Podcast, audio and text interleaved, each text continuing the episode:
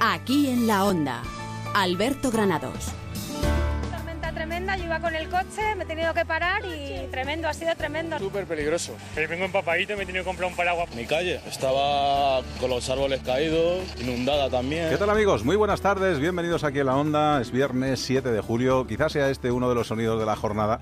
Bueno, pues esa lluvia que ha paralizado Madrid y seguramente algunas otras áreas será alguno de los temas principales, seguro, de la brújula y del cura. ¿Qué tal? Muy buenas tardes. Buenas tardes. Luego los oyentes nos critican, ¿eh? hay que reconocer que los oyentes nos critican. Parece que solo llueve en Madrid. Es cierto. Bueno, pero ha llovido mucho en Madrid. Y sobre todo coincide que ha sido arranque de mes, que la gente anda con la pasta un poquito más suelta, fin de semana de julio, que la gente quiere salir de la capital para irse al pueblo, a la playa, donde que buenamente pueda. Y todo eso con la que ha caído de Madrid, pues ha generado un colapso en las carreteras que inevitablemente tendremos que hablar del colapso en las carreteras y de las consecuencias de la lluvia. Sí que hay que decir ya que está saliendo el sol, es decir, así que habrá que hacer balance de las calles, de los árboles, del aeropuerto, de los trenes, del metro y sobre todo de las carreteras. Y luego además echaremos un vistazo a Hamburgo, donde están los te iba líderes a decir, mundiales. Que tenemos reunión de machos alfa ahí. ¿eh? Hombre, hombre, y, y, algún omega. Allí se han dado la mano Putin y Trump, Trump y Putin. Allí están todos los líderes mundiales y también se ha montado y se ha liado parda en las calles de Hamburgo. Hay 20.000 policías policías y fuerzas de seguridad alemana tratando de mantener la seguridad, se está manteniendo, pero a costa de cargas importantes en las calles de Hamburgo. Así que con eso haremos el cesto informativo. Y luego la política nacional, Podemos con problemas en, Cataluña y Sánchez los tiene en Extremadura. O sea que tenemos por ahí. bueno, lo, de Sánchez y Extremadura parece que estaba más hablado, lo de Podemos en Cataluña no tenía Pablo Iglesias ni puñetera idea, como ha demostrado con nuestro compañero en la sexta, en el Rojo Vivo. Pero bueno, tiene cabreo tiene cabreo con Podemos en Cataluña. Pues estaremos muy pendientes. A las 8, la brújula, David del Cura y todo su equipo. Gracias. Hasta luego. Hasta luego, comenzamos.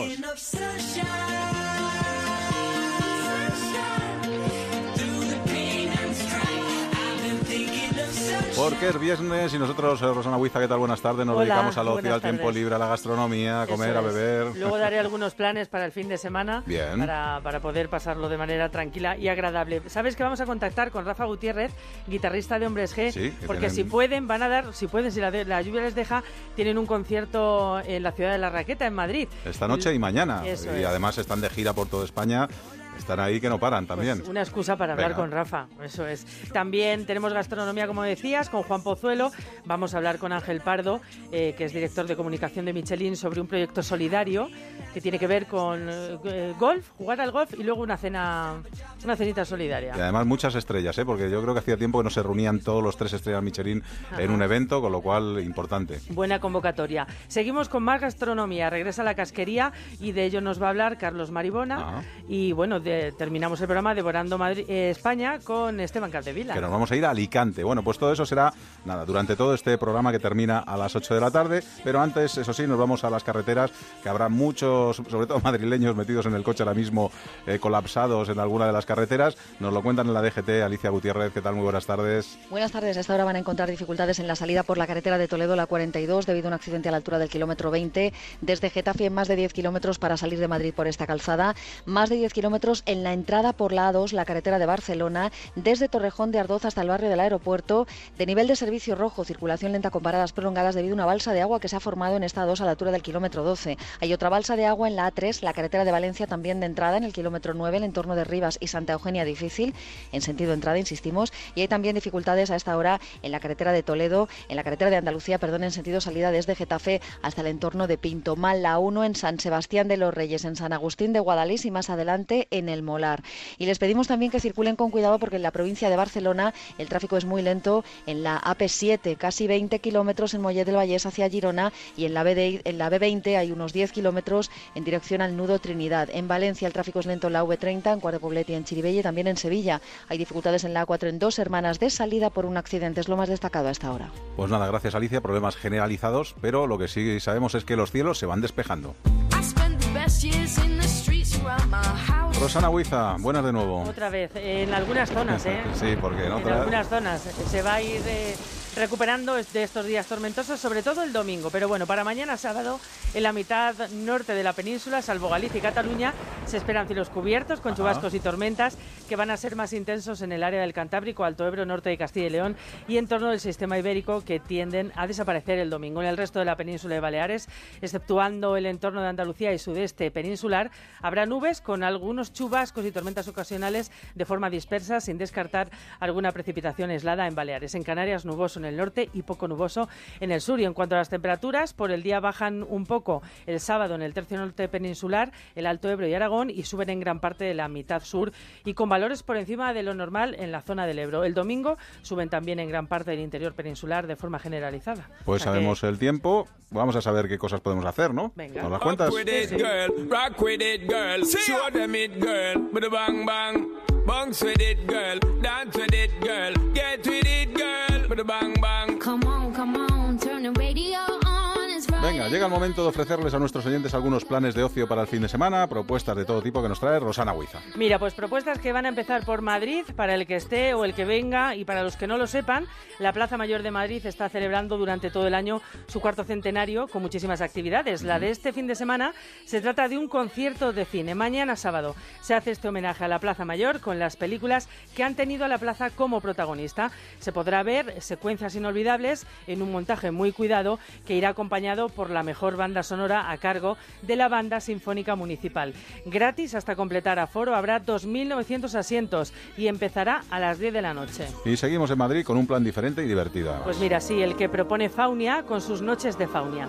Desde hoy y hasta el 26 de agosto se podrá disfrutar de un plan completo para toda la familia y además muy curioso porque es hasta la medianoche, cuando ya cae la tarde y empieza la noche, todos los jueves, viernes y sábados harán una divertida ruta con charlas entre pingüinos, cocodrilos y leones marinos. Una experiencia única para disfrutar de estas noches de verano en Faunia en las que no va a faltar el cine en 3D y también la proyección al aire libre de documentales.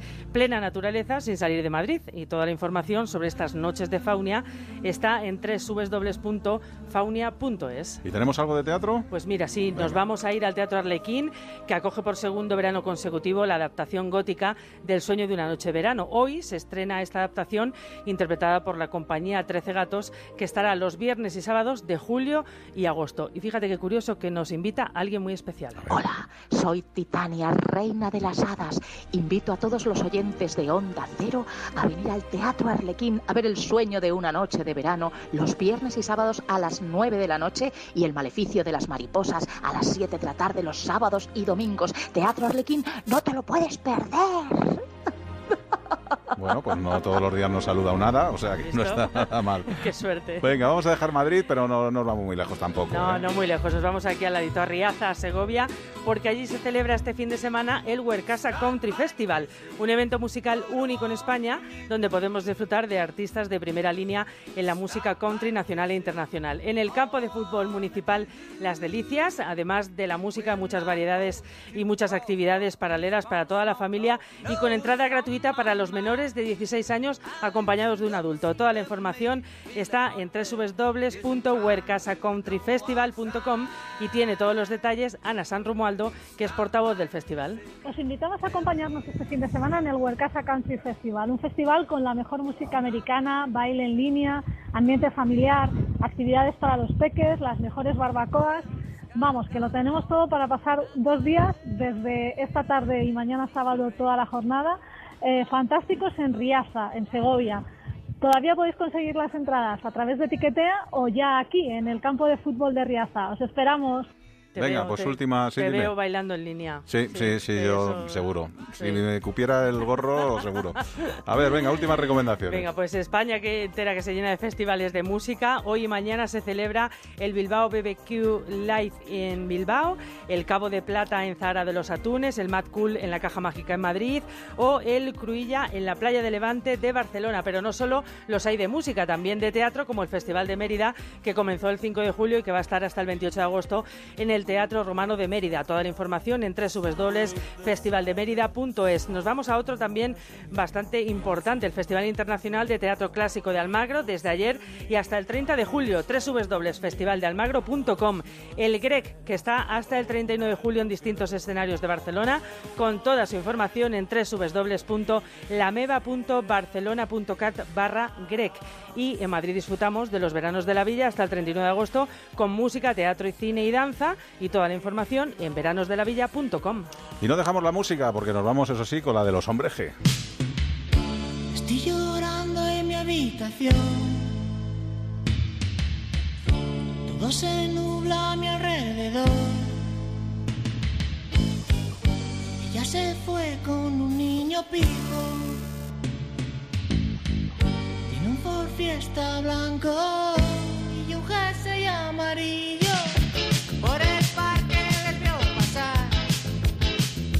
Ahí siguen con esa gira, con 30 años y un día.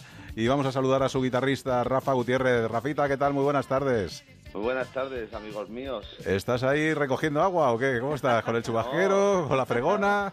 No, pues mira, estaba, todavía no he salido. Estoy en casa aquí, me he tenido que poner el paraguas para salir a, a regar el jardín. Pero, no, la verdad es que por aquí, por mi casa, ha salido un poco el sol como avisando. No, seguro que luego a la hora del concierto está ya la cosa más. Yo creo, yo creo que ha llovido tanto que ha llovido todo ya. Está. Sí, sí, sí, Creo decían que que... hay una gota ya. Que estaba ya- previsto que- a las 8 ya dejaba de llover. O sea Sí, que- Estoy viendo que o está el solecito así a lo lejos. Sí, O sea que vais a tener suerte. Esto es el rock and roll. Al principio se pasa pues luego se arranca y acabamos felices todos. Oye, Rafa, la ciudad de la raqueta que ya es mítica para vosotros, ¿eh? Es casi como vuestra casa, ¿eh? Es, eh, es la leche, es un clásico. Llevamos, yo creo que este es, este es el sexto año, creo. Mm. es Sexto, séptimo. Y, y ya tocamos dos veces. Eh, y año que viene me imagino que también. Entonces, bueno, es un clásico. Y la gente que va al concierto dice que se ya empieza el verano después, cuando va al concierto nuestro. ¿no? Es verdad. Empieza, empieza realmente el verano y las vacaciones. No es como la puerta ya para arrancar y tal. Pero sí es un sitio muy querido por nosotros por porque es un sitio diferente y no por el no por el, el sitio en sí que es un club de tenis no sino por el ambiente que se generó allí y que se genera todos los años en los conciertos. Es, es especial la verdad. Oye, Rafa, ya sabes que yo sigo muy de cerca y sé que, bueno, este año está siendo casi casi mejor que muchos de los que estabais en vuestro pleno apogeo, ¿no? bueno la verdad es que este año es un paso más hacia adelante un poco más grande que el anterior y la verdad es que este año no ha sido desde el año 2002 que volvimos que regresamos que tú lo sabes Sí. este desde entonces la cosa ha ido como creciendo. O sea, esta segunda juventud o como o como la llamemos, cada vez eh, pues es que estamos hablando ya de 15 años de- desde el 2002 hasta ahora y cada vez va un poco más grande porque este año que se nos presenta es increíble. Tenemos ya casi todo cerrado los proyectos hasta incluso el año que viene, el 18, no, cosas muy interesantes. es, eh, es muy especial todo esto que nos está pasando, sí. Oye, Rafa, ¿y lo pensabais en algún momento cuando volvisteis a juntar la banda el que esto iba a ser así o no? ¿O arrancasteis diciendo, bueno, vamos a ver qué pasa y a ver qué nos encontramos, ¿no? cuando la verdad es que lo que no te imaginas nunca es el, el- la magnitud que puede tomar, porque eso es incalculable, ¿no? Cuando volvimos en el 2002 sabíamos que pues que habíamos dejado allí una una hoguera mm, sin apagar eh, en esos años que estuvimos ahí parados y tal y que había ascuas ahí que reavivábamos o reavi- revivó realmente lo revivó el público no cuando volvimos el 2002 dijimos oye pues mira pues sirvió para algo ahora seguimos y tal no lo que pasa es que la, ya te digo la, la, la hoguera va creciendo y nunca pensábamos pues eh, que iba a crecer de esa manera. De hecho, este año están pasando cosas, eh, pues un poco no inexplicables, pero cosas que como que se repiten ciertas cosas buenas, ¿no? Como no sé, como la gira que estamos anunciando este en septiembre octubre con con Taburete, que es un grupo de la siguiente generación a la siguiente generación nuestra incluso, ¿no? Son cosas que nunca te piensas que pueden pasar, ¿no? Cosas muy grandes. Me suena lo de taburete, ¿eh? ¿Quién está ahí en taburete? ¿Quién es? Pues hay, yo a los dos chicos que conozco, bueno, conozco a todos porque estuvimos un poco reunidos un día todos, ¿no? pero el grupo arrancó con Guille Bárcenas y con su amigo Antón, que la verdad es que, la verdad es que conociéndoles, porque a la gente hay que conocerla, ¿no? Si no, no puedes opinar por cosas cercanas a ellos, ¿no? Pero cuando conoces a las personas ya pones serio, muy gilipollas o tíos maravillosos. Ajá. Y en este caso yo creo que el, el Guille Bárcenas en sí tiene, es un chaval con mucho talento, con sus medios y tal, pero el tío ha aprovechado bien lo que tiene, ¿no? Eh, Y, y, tío, a mí me gusta mucho cómo componen y cómo se toman la música, con el desparpajo que hacen las cosas y tal. Y de hecho la prueba es que ahora mismo pues están donde están, han llegado a un sitio eh, importante dentro de la carrera joven que tienen, pero es una cosa que no, que no regala nadie, porque lo que, o sea, lo que te voy a decir, el público, cuando va a los conciertos, no van obligados.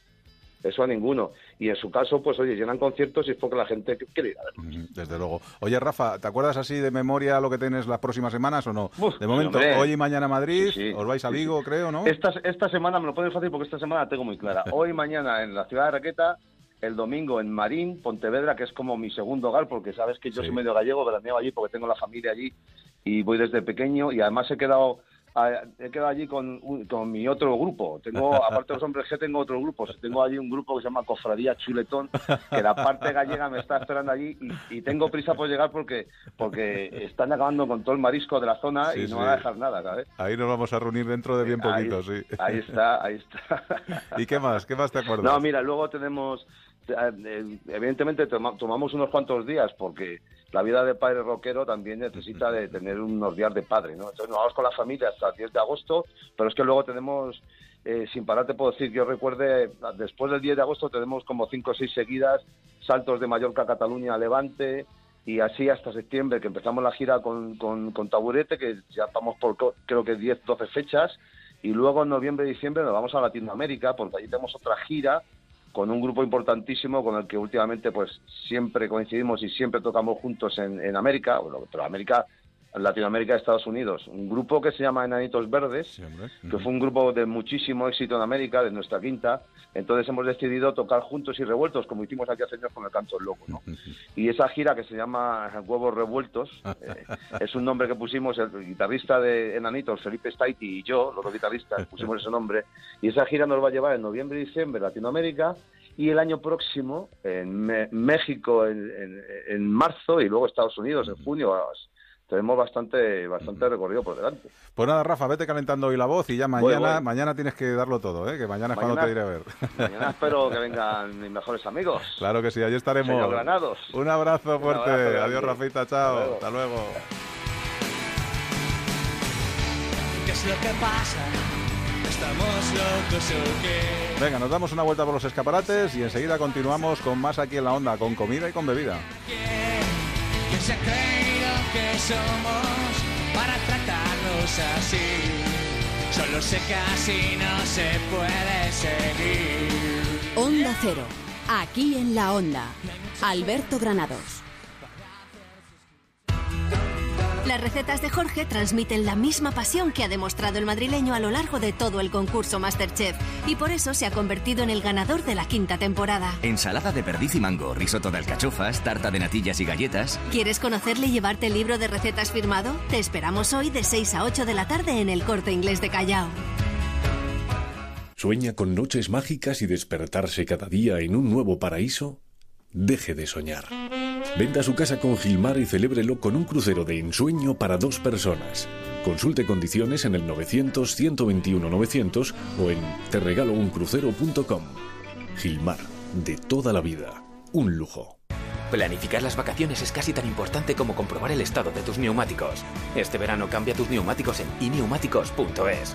Elige entre más de 200 marcas al mejor precio y paga en cómodos plazos. Te los enviamos a tu taller de confianza o te los cambiamos donde quieras. Es súper sencillo.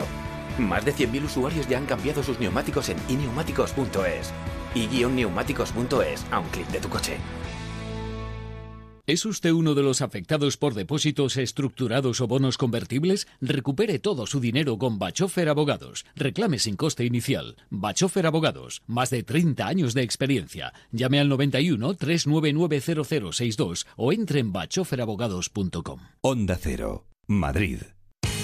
Apuesto a que siempre has querido ser voluntario en una causa solidaria. Es algo que llevas dentro, pero que por una cosa u otra, al final nunca has llegado a hacer. Esta es tu oportunidad. A3 Media y Cooperación Internacional ONG llevan más de una década celebrando el Día Solidario de las Empresas. Una iniciativa dirigida a todas las empresas, grandes y pequeñas, para que colaboren con proyectos de ayuda a los colectivos más vulnerables. El próximo 21 de octubre, únete al Día Solidario de las Empresas. Infórmate en diasolidario.com. Alquiler. Acción de alquilar. Negocio por el que se cede una cosa a una persona durante un tiempo a cambio de una rentabilidad. Seguro. Adjetivo. Que es cierto. Libre y exento de todo peligro o riesgo. Si piensa en alquilar, ya sabe. Alquiler seguro. 902 37 57 77. Alquiler seguro. 902 37 57 77. La reforma que tú buscas la encontrarás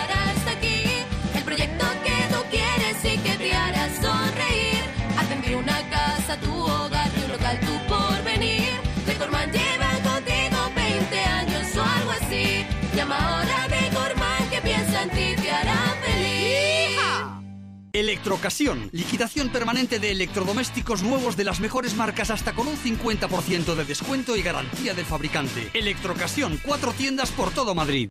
Si quieres escuchar los audios de nuestros programas, entra en ondacero.es.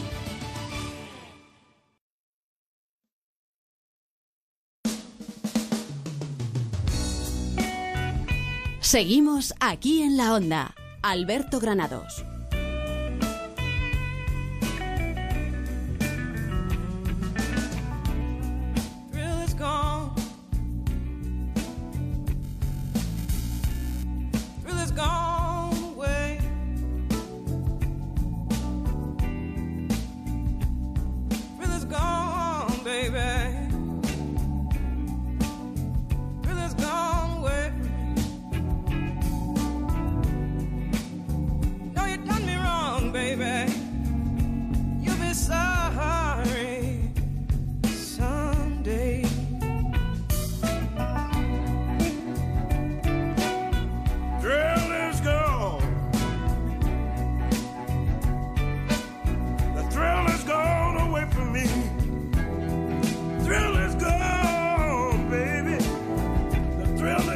Los viernes, vamos con gastronomía. Ya nos estará esperando Juan Pozuelo. ¿Qué tal? Muy buenas tardes. Muy buenas tardes, Alberto. ¿qué Hoy, tal? qué, qué bien suenas hoy, de verdad. ¿Dónde estás? Mira, le ha echado las manos a la cabeza de David Peñalba. Dice, esto no puede ser.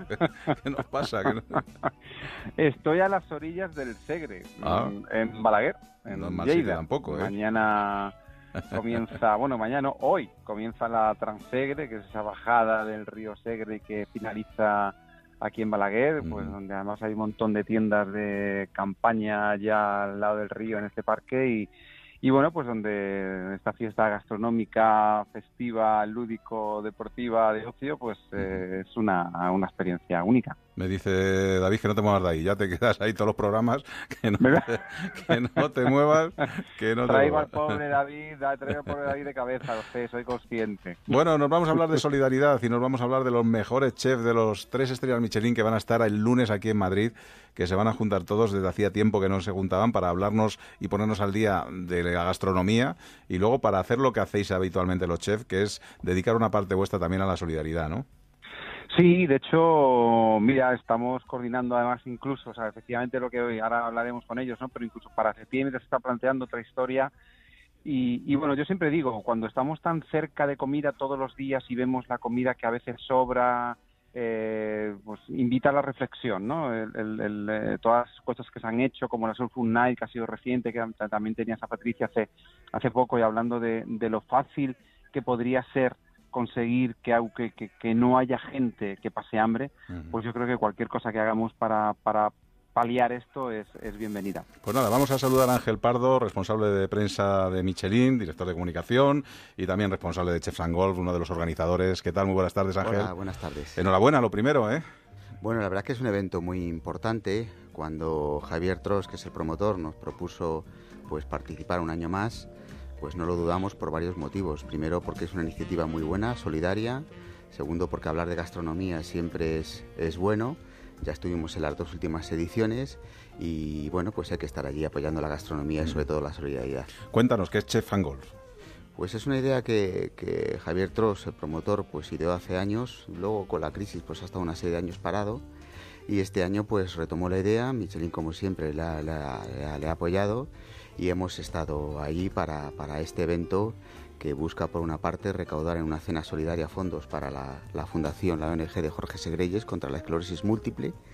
Y luego también, la verdad, y en ese aspecto hay que hacer una mención especial a, a Avalon Comunicación y también pues a su responsable Pilar Candil, que tuvieron también la fantástica idea de juntar a todos los chefs de tres estrellas para hablar de, gastronomía, de presente, de futuro, de solidaridad, de sostenibilidad. Y yo creo que efectivamente aquí en Madrid juntar a los ocho tres estrellas, pues ese es un lujo del que podemos aprender muchas cosas. Desde luego, Elena Arzac, Eneco Hacha, Martín Berasategui, Pablo Casagrande, Quique da Costa, David Muñoz, Joan Roca y Pedro Subijana. Casi nada, ¿eh, Juan?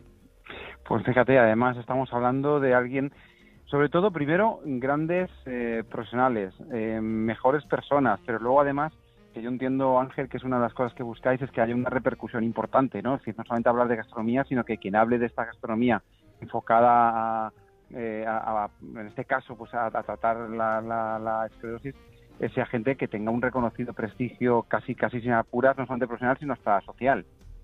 Sí, la verdad es que cuando propusimos esto a todos los tres y a los dos, también hay que reconocer que el encuentro es de los tres, pero que también en este eh, torneo eh, solidario participan 12 chefs de dos estrellas. Ahora- ahora voy con ello pues, también, eh, sí. Todos eh, se volcaron, están encantados. Yo creo que en este país tenemos grandes chefs, eh, gente que está marcando realmente un camino en la gastronomía, que está trayendo a este país un turismo de calidad, pero cuando luego les propones hacer acciones para ayudar, se vuelcan, no lo dudan, y yo creo que eso les hace todavía mucho más grandes de lo que son. Fíjate, porque si antes hablábamos de los tres estrellas, fíjate, los dos estrellas que se van a juntar, Jordi Cruz, Diego Guerrero, Ramón Freisa, Ángel León, Nacho Manzano, María Marte, Francis Paniego, José Polo y Toño Pérez, Paco Pérez, Fina Puigdeval, Paco Roncero, Mario Sandoval y Óscar Velasco. Fíjate, es que mm, además la mayoría de estos, casi, bueno, yo te digo casi todos podrían tener tres estrellas. O sea que fíjate el nivel de lo que estamos hablando, ¿no, Ángel? Sí, sí, sí, son, son muy grandes, son muy grandes, no solamente como cocineros, sino como personas.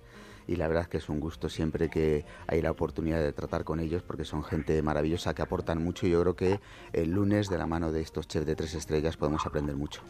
Cuando llega noviembre estamos todos ahí pendientes porque se conocen las nuevas estrellas. El año pasado fue un gran año, tuvimos muchísimas estrellas Michelin y así un poquito a escondida me contaba Ángel que este año va a ser, se espera un año bueno y además siempre cambiáis de sede y creo que ahí hay una pugna ¿no? entre dos lugares para, para disputarse el honor de, que sea el sitio elegido para que se sepan las estrellas Michelin de este año, ¿no? Sí, la verdad es que teníamos este año basta- varios candidatos. Al final, eh, la selección final quedaron Lisboa y, Tenerife. Lisboa aportaba el pabellao Carlos López, eh, que es un sitio maravilloso para hacerlo, con, pleno apoyo de, de- de Turismo Lisboa. También allí teníamos una representación gastronómica muy fuerte, pues pilotado con, con José Avillez, con lo cual era una candidatura muy, muy sólida. También Tenerife, en el sentido de que el presidente del Cabildo ha apoyado totalmente la organización del evento allí. Eh, Abama también es un marco idóneo para hacer eh, la presentación y también hay un soporte gastronómico muy importante pues de la mano de Martín Berasategui, de Fíjate, Erlange, ujú. de Ricardo Sanz de Kabuki, con lo cual son dos candidaturas eh, muy sólidas. Las dos nos, nos gusta muchísimo y yo creo que en los próximos días tomaremos esa decisión final para ver dónde celebraremos eh, la, la presentación de la guía del 2018, que efectivamente eh, va a ser un año también muy bueno. A ver, Juan, a ver si le sacamos algo más, ¿eh? Con esto de muy Sí, bueno no, ahí, porque eh, le veo que le, le da vuelta, no hemos conseguido, pero bueno, yo, eh, yo lo que le preguntaría es, eh, ¿algún tres estrellas más en España, Ángel? es lo que siempre le Bueno, preguntaba. estamos en una fase ahora en la que los inspectores están tomando las decisiones finales. Ya ha habido varias reuniones. Está, te diría que el 85%, 90% ya decidido. Faltan los últimos retoques, falta verificar eh, una serie de decisiones muy delicadas. Pero bueno, va a ser un, un año muy, muy bueno. Y, y bueno, pues a mí particularmente, si me, tendría, si me tuviera que quedar con el año pasado o este, tendría mis dudas. Ah, mira. No hay, no, no hay manera de Alberto. Oye, lo que sí está claro que no sé si está girando un poquito el tema de las estrellas Michelin, pero se está yendo más a la gastronomía que a los locales, eh, porque antiguamente yo creo que tenía que tener todo como todo tenía que ser de 10, ¿no? Y ahora últimamente yo creo que está primando la gastronomía. De hecho, hombre, aquí en España a lo mejor no tanto, pero en Asia se dan estrellas Michelin a locales donde, bueno, a lo mejor en un mercado donde tienen ahí una barrita y ahí están haciendo el pato y tienen una estrella Michelin, ¿no? No sé si en España todavía seguimos siendo un poco clásicos en eso y seguimos teniendo en cuenta todo el resto de cosas que tiene que tener una estrella Michelin, ¿no? Los inspectores cuando hacen las visitas las hacen a, fondo. Al final, cuando se dan estrellas, eh, la estrella está en el plato y en todo lo que afecte positiva o negativamente en, en- en la degustación y en la valoración del mismo. ¿no? Lo que sí que es cierto es que las- los conceptos y los criterios de la guía, eh, esos conceptos y criterios son los mismos en todos los países. Lo que pasa que al final los aplican los eh, inspectores locales en función de la cultura y la gastronomía de ese país, ¿no? Con lo cual siempre comparar es, es complicado. Aquí somos muy exigentes porque la gastronomía en este país tiene mucho peso, porque realmente tenemos productos de muchísima calidad, donde se come muy bien en todos los sitios y efectivamente destacar es muy complicado, ¿no? Entonces quizá aquí en España el nivel es muy muy alto y mucho más alto que en otros eh, países. Yo creo que en ese aspecto tenemos que estar eh, muy contentos y no buscar referencia ni comparaciones porque aquí tenemos un nivel altísimo y cada vez y cada año más más, más alto y nos estamos cada vez consolidando más como una referencia a nivel mundial. Y fíjate, igual que estamos muchas veces hablando de que la gastronomía se está globalizando muchísimo, que ya vas a los locales y prácticamente son casi iguales, y, si te sentaras en un restaurante y vieras la carta, a lo mejor no sabrías en qué restaurante estás. Eh, lo que sí, no pasa eso con los estrellas Michelin, ¿no? Yo creo que cada uno tiene su personalidad y vamos a entrar en momentos muy diferentes. O sea, nada tiene que ver David Diverso con Martín Berasategui, con Arzac, en fin, cada uno tiene su universo personal, ¿no? Su universo personal, su, personalidad, eh, su criterio. Muchos se basan en filosofías completamente diferentes, otros en productos de proximidad de la tierra, eh, de esas raíces eh, que, que, que, trabajan, tipo pues Ángel León o en Ecoacha y es un trabajo muy muy muy duro que tienen que hacer los inspectores. Ellos durante todo el año visitan constantemente, anónimamente, tienen numerosas reuniones para tomar esas decisiones colegiadas. Eh, tiene una planificación durante todo el año muy intensa para saber cada uno lo que ha pedido, lo que ha comido, sus, su comentario, su punto de vista. Es un trabajo bonito, arduo, duro, difícil, para al final tomar una decisión pues para ajustarse lo más posible a la, a la, realidad, ¿no? a esa realidad gastronómica que tiene este país, que yo creo que es, es maravillosa y es digna de, de, de, envidiar y de admirar. Antes hablábamos de Golf and Chef y o Chef Sangol, perdón, y decíamos que Carlos Maribona va a ser uno de los presentadores de estas jornadas y a Carlos le hemos fichado para charlar un ratito todos los viernes con nosotros, o sea que vamos a ir con él, vamos con Carlos Maribona para que nos cuente, pues en este caso nos va a hablar de casquería.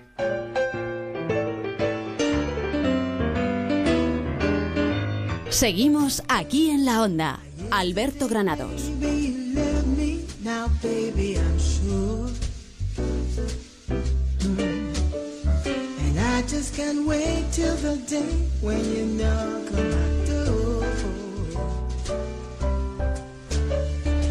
every time I go to the mailbox, gotta hold myself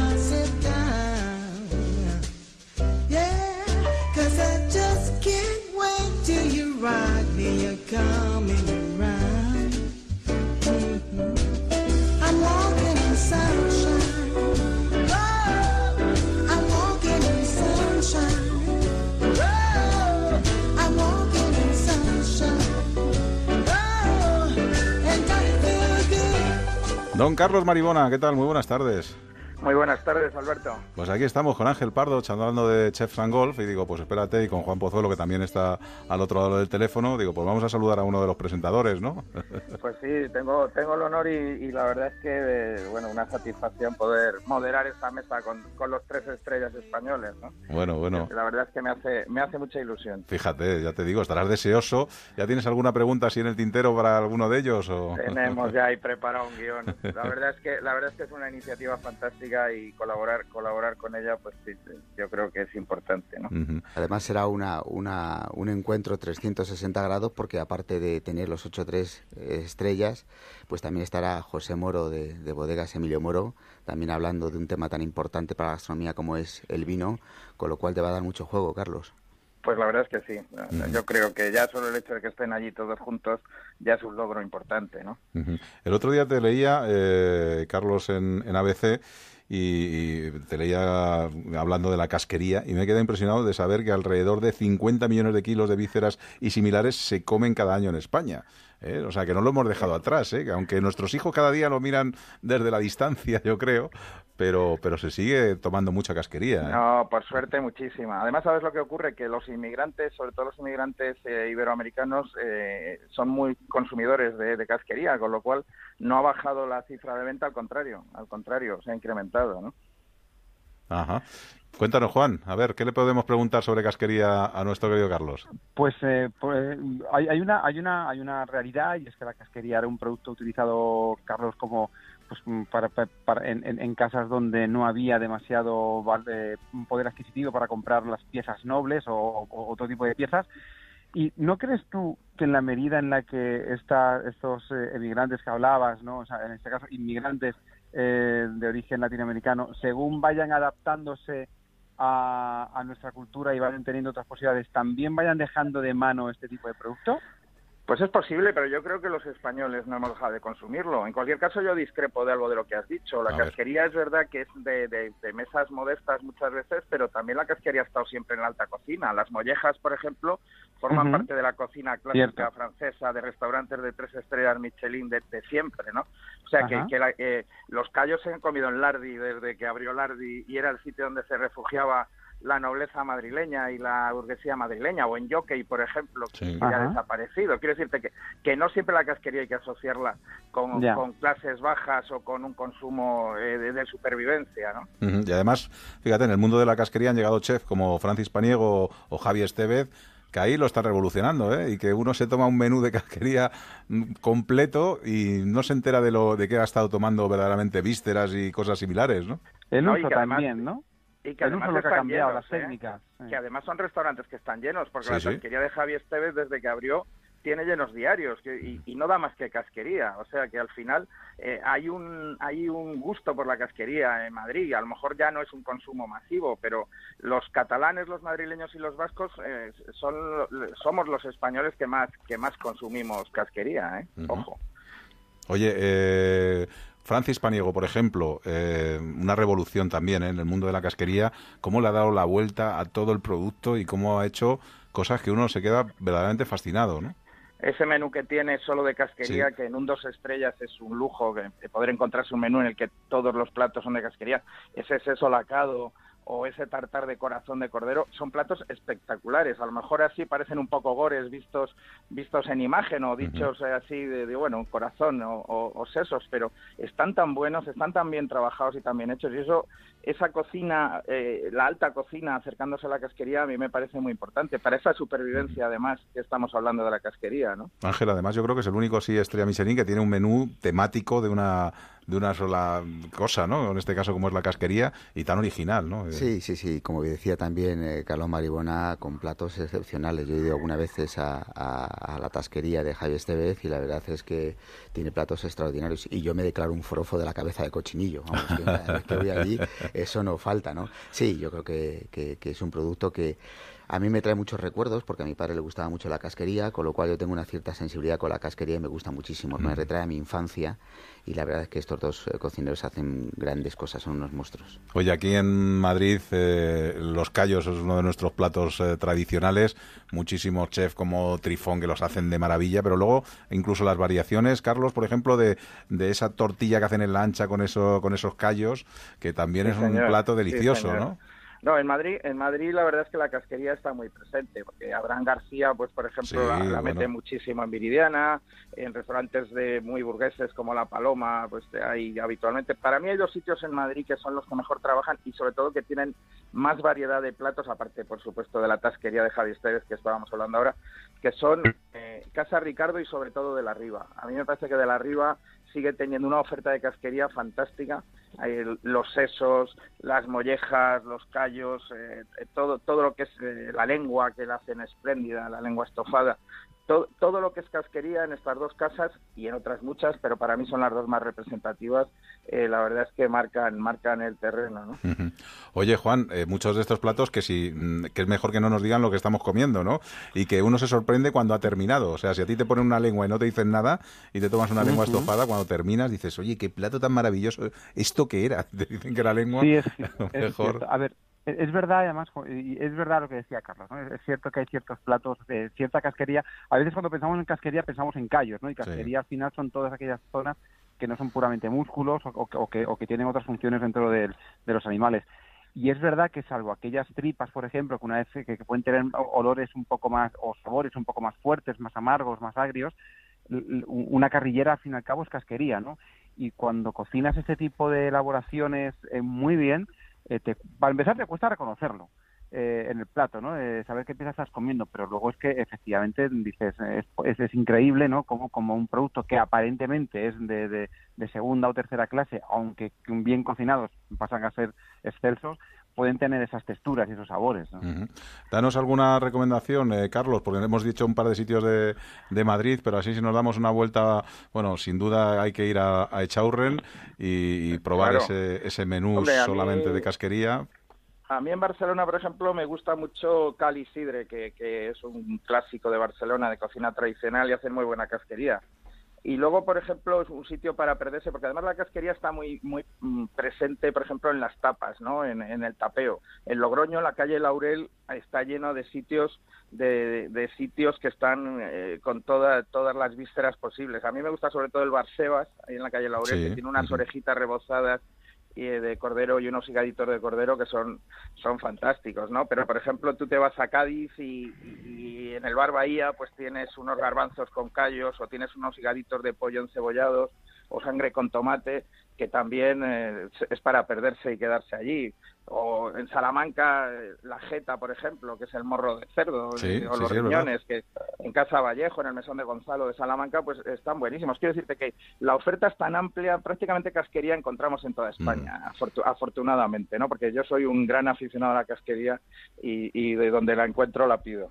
Pues ya saben ustedes, eh, está con nosotros desde hace muchos años, esa casquería nos acompaña en nuestros platos, 50 millones de kilos se comen al año y bueno, en comunidades, pues los catalanes seguidos de vascos y los madrileños son los principales consumidores.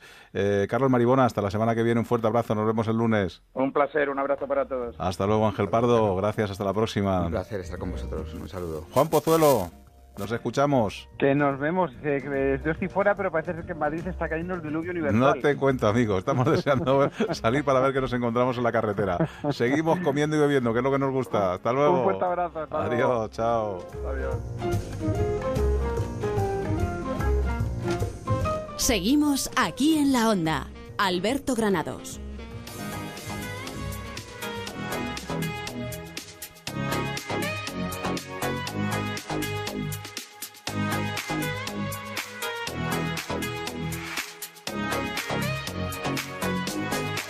Take a breath, rest your head, close your eyes.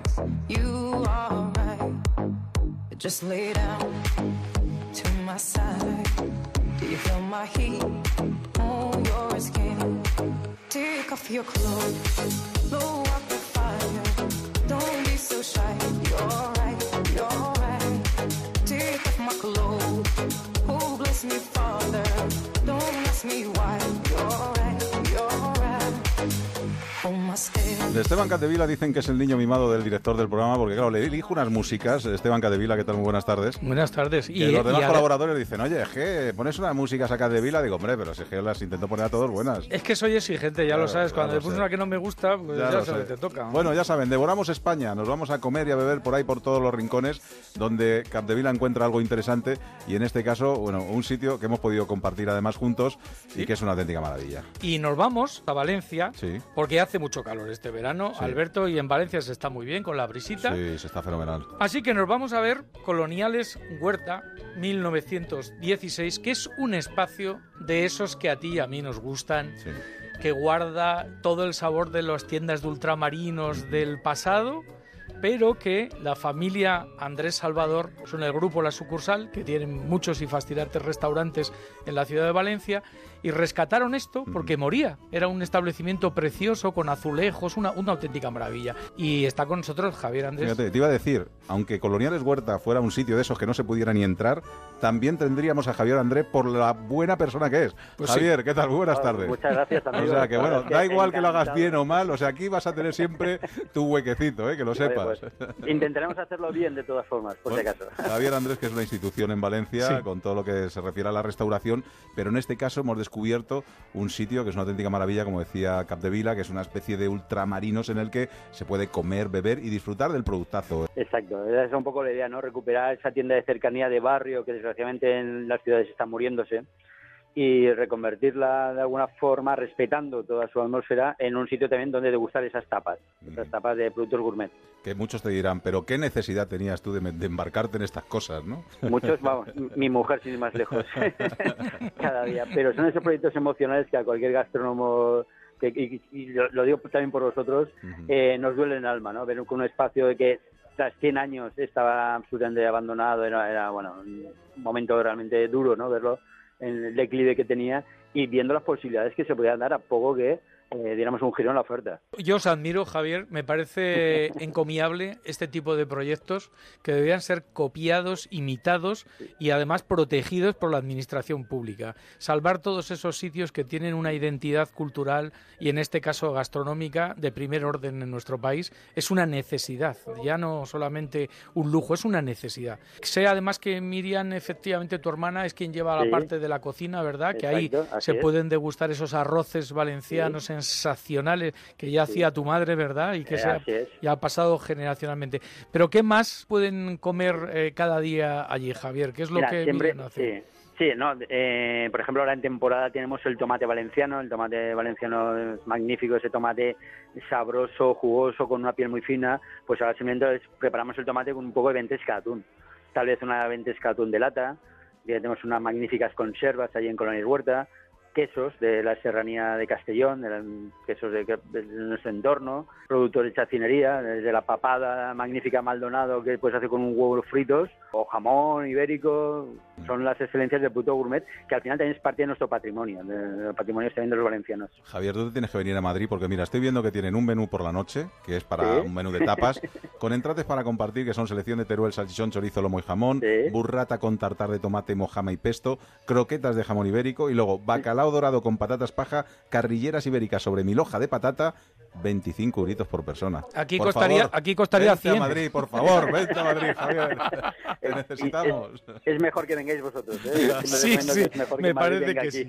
Escaparse, sí, sí. Sí, porque otra de las, sí. de las, de las eh, cu- curiosidades de Huerta es que intentamos ser muy comidos con el precio. Queremos que sea un establecimiento para todo el barrio, para todo el mundo, que no sea prohibitivo justo por el tema del precio. No, no, yo te digo que esto está regalado. ¿eh? Javier Andrés, oye, ¿cómo van los nuevos proyectos? Porque habréis abierto el Bells and Vents, ¿no? Sí, el Vélez Events, que es un espacio emblemático de la Marina de Valencia, y recién hace 10 días hemos abierto el restaurante La Sucursal en nuestro nuevo emplazamiento, un restaurante gastronómico con 10 mesas y un entorno realmente, bueno, eh, envidiable. Y es la parte que culmina un proyecto que empezó hace un año, el Vélez Events. Son 5.000 metros cuadrados de un hub gastronómico dedicado a la formación también en hostelería, a través de la Fundación Cruz la escuela que tenemos con ellos también a la cultura y, como no, a la gastronomía, con un restaurante como La Marítima, también puede contar un restaurante La Marítima, un- una arrocería contemporánea muy vinculado al producto del mar y es un espacio para disfrutarlo todos los días, 365 días al año. Pues nada, me ha dicho Un Esteban que se va a estirar Sí. y que me va, me va a invitar. Eso está hecho. Javier Andrés, que lo pase usted muy bien, Muy que pase un feliz gracias. verano. Javier, que os un queremos mucho, ya lo sabes. Igual- igualmente, Un amigo. abrazo. Fuerte abrazo. Adiós. Gracias, abrazos, hasta luego. Cadevila, venga, estírate un poquito, hombre, a ver si te Que eso está algo. hecho. Yo, si ¿Ah, vamos sí? a comer con Javier, te invito a lo que quieras. Ah, sin bueno, ningún pues problema. venga, aquí queda todo grabado. Gracias, Cadevila, hasta la semana que viene. Adiós. Adiós.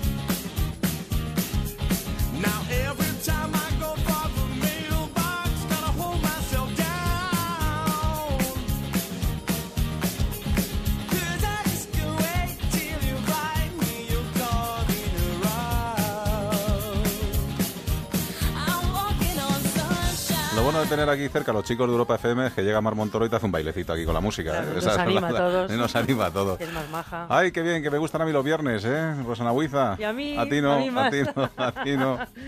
A mí Ay, mucho más. sí, Siempre nos acordamos ¿eh? de todos aquellos que tienen que trabajar en estos días. sí. ¿eh?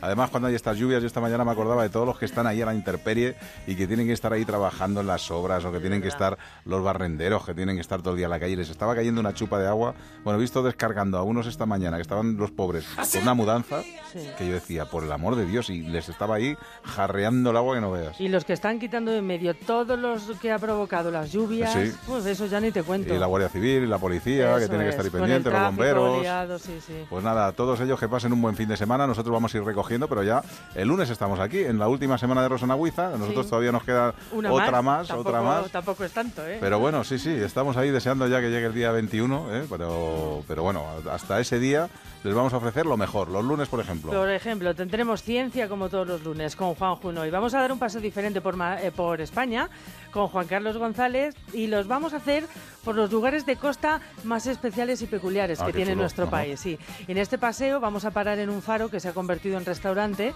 el restaurante Faro Punta Caballo. Así que hablaremos, hablaremos con su dueño. Eh, luego tenemos eh, sección de crímenes con Paco Pérez Avellán y vamos a tratar los casos de violadores que salieron de la cárcel por la derogación de la doctrina Parot y que han vuelto a ser detenidos por reincidir. Pues nada, habrá que esperar entonces al lunes. El lunes a las 7 y 6 minutos volvemos lo de siempre, Rosana Huiza, nuestro becario Marcos Nava, David Peñalba, en un programa que se llama Aquí en la Onda y que se emite en Onda Cero. ¿Dónde si no? Hasta luego, buen fin de semana, adiós.